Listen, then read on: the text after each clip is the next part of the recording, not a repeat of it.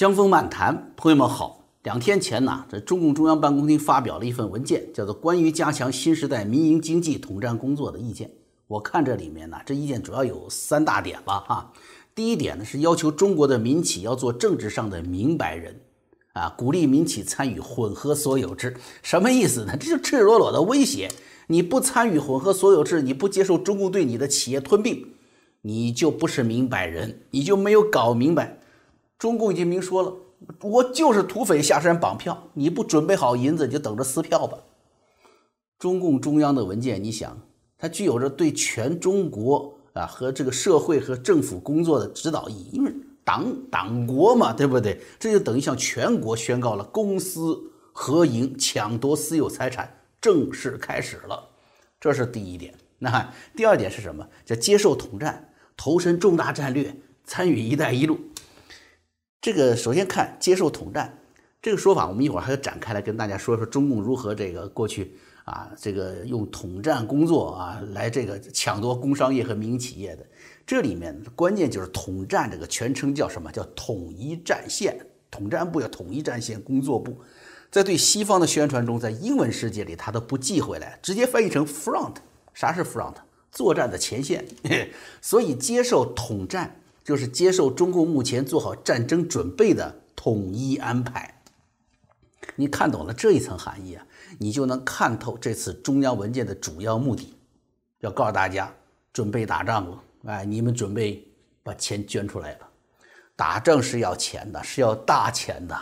至于说钱是变成导弹打出去了，还是变成金条揣兜里了，那你首先要有国难，才能有发国难财的机会，是吧？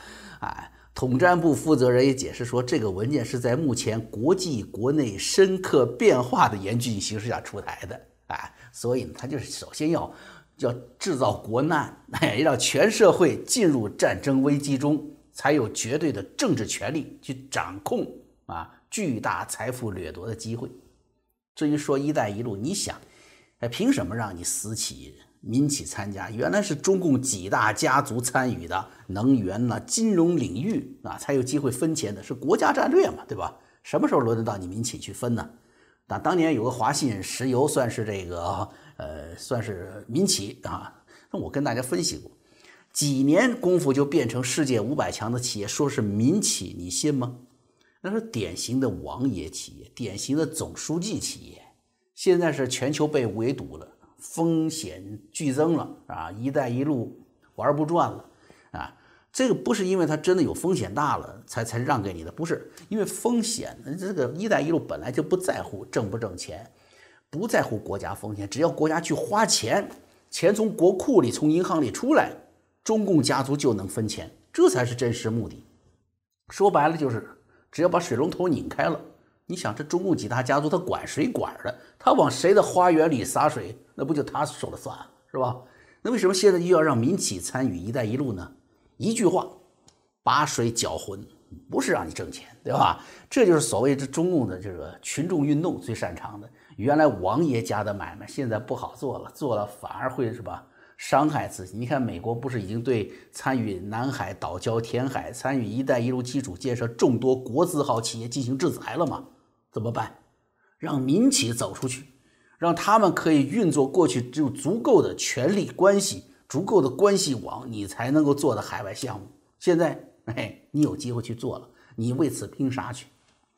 一个是什么呢？可以让这都众多的民企啊，在不利的国际环境中攻城略地。第二个是什么？增加美国的制裁难度，让中共权贵的真实他们的企业浑水摸鱼。这是第二点。第二大点啊，那么这个中央文件的第三大点是什么呢？说加强对民营企业这个人士的党员教育培训，呃，把合格的人吸收成为党员，目标是打造一支什么关键时刻靠得住的骨干队伍。过去啊，这个毛泽东说过，中共三大法宝嘛，是不是啊？武装斗争、统战工作、党的建设嘛，是不是？统战工作如果仅仅停留在抢夺财富这一层面上，远远不够。他要让中共这个邪灵能够寄生和附体在每个民营企业和他的这个企业的管理人员、技术人员、市场精英身上，才算是完全控制，才能够什么与杀与夺呀，完全操控。那那什么是关键时刻呢？其实从中共建政以来，你你这哪一天不关键呢？是吧？呃，执政缺乏合法性，这亡党的危机如影随形，高层权斗哪天停过吗？是不是？这近百年了啊，都没有停止过。习近平二零一八年他生说过这话，他说：“民营企业家是自己人。”这话你细嚼嚼琢磨一下，全世界除中共以外，哪个政治家会说出这样的话？什么意思呢？就说国营企业是自己人，民营企业不是自己人。现在领袖二零一八年说话了，二零一八年以后才算自己人，对不对？是这个意思吧？其实按照中共一贯的阶级斗争逻辑，不是自己人呐，几乎就等于不是人了，只不过是一群养肥了就宰的羊。那么为什么现在要推出这么一个文件呢？是不是现在说中共没钱了，开始围猎？没钱的确是原因，但我们要看到背后更深层次的含义。其实呢，在中共实行所谓改革开放之后啊，对于原来统战部管理民营企业这个惯例做法是有一个重大改变的。大家知道那个中共的十五大啊，说公有制为主体的多种经济成分并存啊。这么一个呃，中国现有一个所有制结构，他肯定了这么一点，做了一个确切的表述。有一个重要的报告啊，叫做什么？叫做中央十五号文件。这个文件呢，是统战部递交给中共中央的一份报告。这份报告决定了后来啊，这个十五大这个调门那么这份报告呢，很有意思，它实际上是当时邓小平啊，先授意当时的统战部长丁关根写的。啊，因为邓小平当时什么，他要放松对私营企业的管控，这个动作呀，受到党内的阻力很大，就包括八九六四上来的江泽民，他当时就想向左转，为什么？因为推荐他上台的几个党内大佬都是保守派嘛，啊，所以邓小平呢就找到了丁关根啊，那为什么找丁关根呢？哎，他跟邓小平啊，那两个是。桥牌的牌友，啊，每天打牌。哎，邓小平说：“哎，丁关根同志，哎呀，我给你说个事情哈，就这样子的。哎，你想嘛，丁关根，一九八八年昆明到上海的火车出事死了很多人。当时丁关根呢压力很大，把铁道部长这个职务都给辞了。哎，那辞了职很快呢，他又当上了统战部长。你知道统战部长党内权力更大呀？为啥？就这个桥牌打得好嘛，是吧？丁关根同志啊，有这个关系。”那后来他还得过这个桥牌国际大奖呢。呃，中共开放互联网啊，也是丁关根后来担任宣传部长的时候做的决定啊，这是后话吧。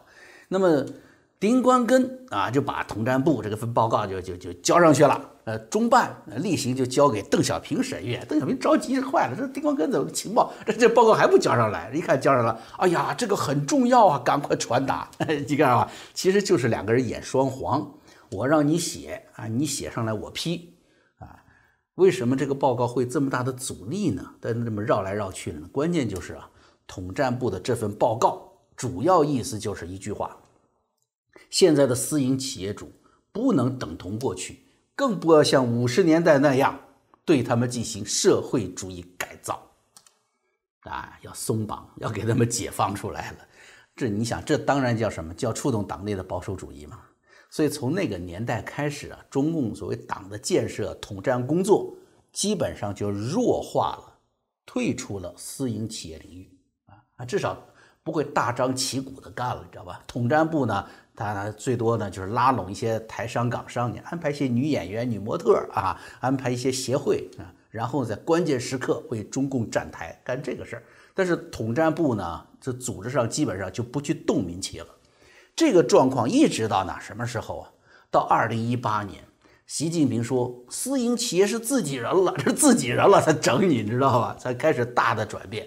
习总书记开始惦记这个私营企业家了，于是呢，全党动员。二零一八年呢，中组部先搞的民营企业、上市公司什么党建调查，你看你们这些私营企业，你们里面有多少个党员呢？啊？过去说党支部建立在连上，现在党支部建立在上市公司上，是吧。二零一八年底，新华社开始宣传社会主义混合经济体啊，说这个是前无古人的伟大创造啊。习近平听了很高兴 啊，是吧？吹嘛，嗯。二零一九年开始呢，就人民网也好啊，新华社也好，就开始推行民企加强党的建设这样的宣传了啊，这就变成了一个这这这这一条路线了啊。换句话说呢，就是咱们看到的现在这个中共文件呢，出台这个民营啊企业统战工作指导意见呢，完全是一次什么复辟和历史倒退，是在颠覆。就算三十年前中共自己的一个明确的政策方向，也就是说呀，习近平的这个中央文件，不仅我们要看到表面上说是没钱了，要拿私营的企业的钱要抢，更重要的是，这是对毛泽东时代“一大二公”社会主义计划经济和所有制形式正式回归的一个标志，对改革开放以来中共对西方。亲近路线的彻底否定。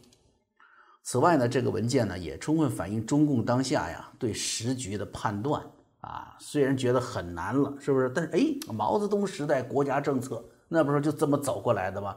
在那里找到了所谓道路自信。你想哈，这个中共建政当初，当时长江是还没打过去呢，是吧？百万雄师没没没过江呢啊。北方的工业重镇，咱们知道是哪儿啊？天津啊，天津啊，好多民营企业资本家都跑了。当时毛泽东那个着急啊，少奇同志啊，这是刘少奇赶紧去安抚人心啊，这这人都跑了，那怎么办？中共大老粗那个连管理城市、管理企业有几个会呀？不会呀。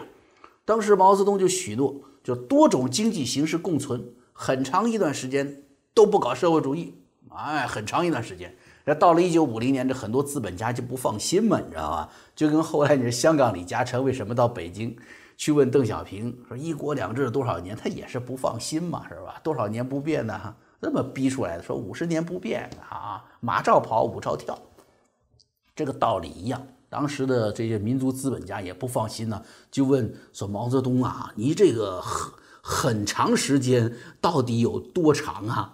毛泽东张口就来吧。二三十年啊，二三十年不谈社会主义，这是一九四九年到一九五零年啊，结果到了一九五二年呢，毛泽东就在中共统战部的文件上批示了，说什么打倒地主，打倒地主阶级和官僚资产阶级，官僚资产阶级主要是指是什么？就是比如他说四大家族啊，这个说说说蒋家的这种官僚资产阶级，打倒那一大批之后呢？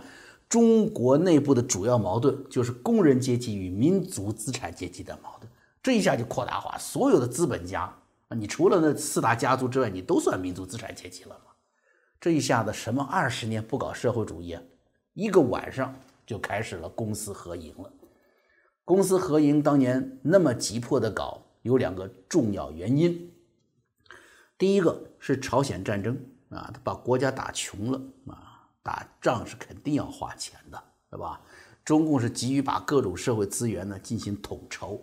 那么到了一九五二年的时候，是朝鲜战争进入收官阶段了，只有战俘问题在焦灼，基本上大的仗是不会再打了。结束战争是随时的事情，所以什么呀？必须利用国家处于战争状态这个缘由，进行大规模的社会资源掠夺，哎，才不会这样掠夺，才不会显得那么血腥。第二个原因是什么呢？是毛泽东啊，当时已经留意到了，哎，就是以刘少奇为主的官僚集团正在形成，他们有自己的一套理念呢，是国家搞经济建设啊，这个呼声全社会都很大。你当时嘛，很多政协的呀、民这个民族资本家呀，这百姓都支持嘛，谁不想过好日子，对不对？但毛泽东善于什么？他善于是意识形态斗争。那好，你国家经济建设这一波人，就把自己善于搞政治斗争的、阶级斗争的自己这一波人呢，威胁就很大。于是呢，毛泽东就开始公开批评刘少奇，说你没有转弯，哎，没有转弯，脑袋没有转弯。你说你脑袋还是新民主主义那一套，不去搞社会主义改造，你要犯右倾的错误。这是过去。那么习近平如今急切推出这个影响全社会的中央文件呢，就有着同样的政治诉求。第一，刚才说了，对吧？否定邓小平时代的亲西方的国家战略，全面左倾。恢复毛泽东时代社会经济和所有制形式，这是一个标志性的事件。第二，针对当下这个日益紧张的中美再次热战的可能性是越来越大，控制全社会资源，并通过控制这种资源来强化个人政治权利的控制，这样就压制党内其他政治力量的生存空间，压制当内当下这个党内有没有新的刘少奇啊？哎，新的这个脑筋脑脑子不转弯的人呢？那么值得注意的是什么呢？就是这次中共中央办公厅这份文件还首次提出什么？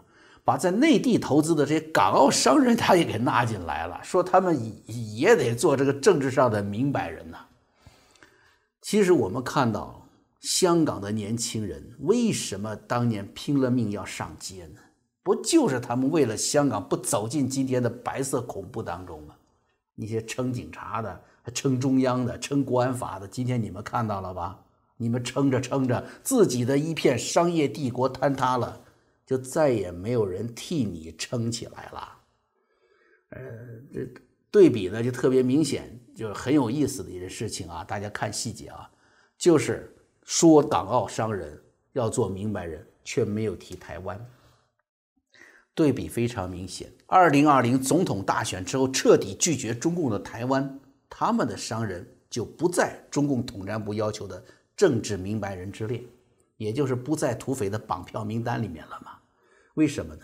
很简单，自助者天恒助之。你看这个美国驻华大使离开中国这个事件，由于白宫啊没有立即宣布新的大使人选，而且我跟你说，这个新的驻华大使到任遥遥无期。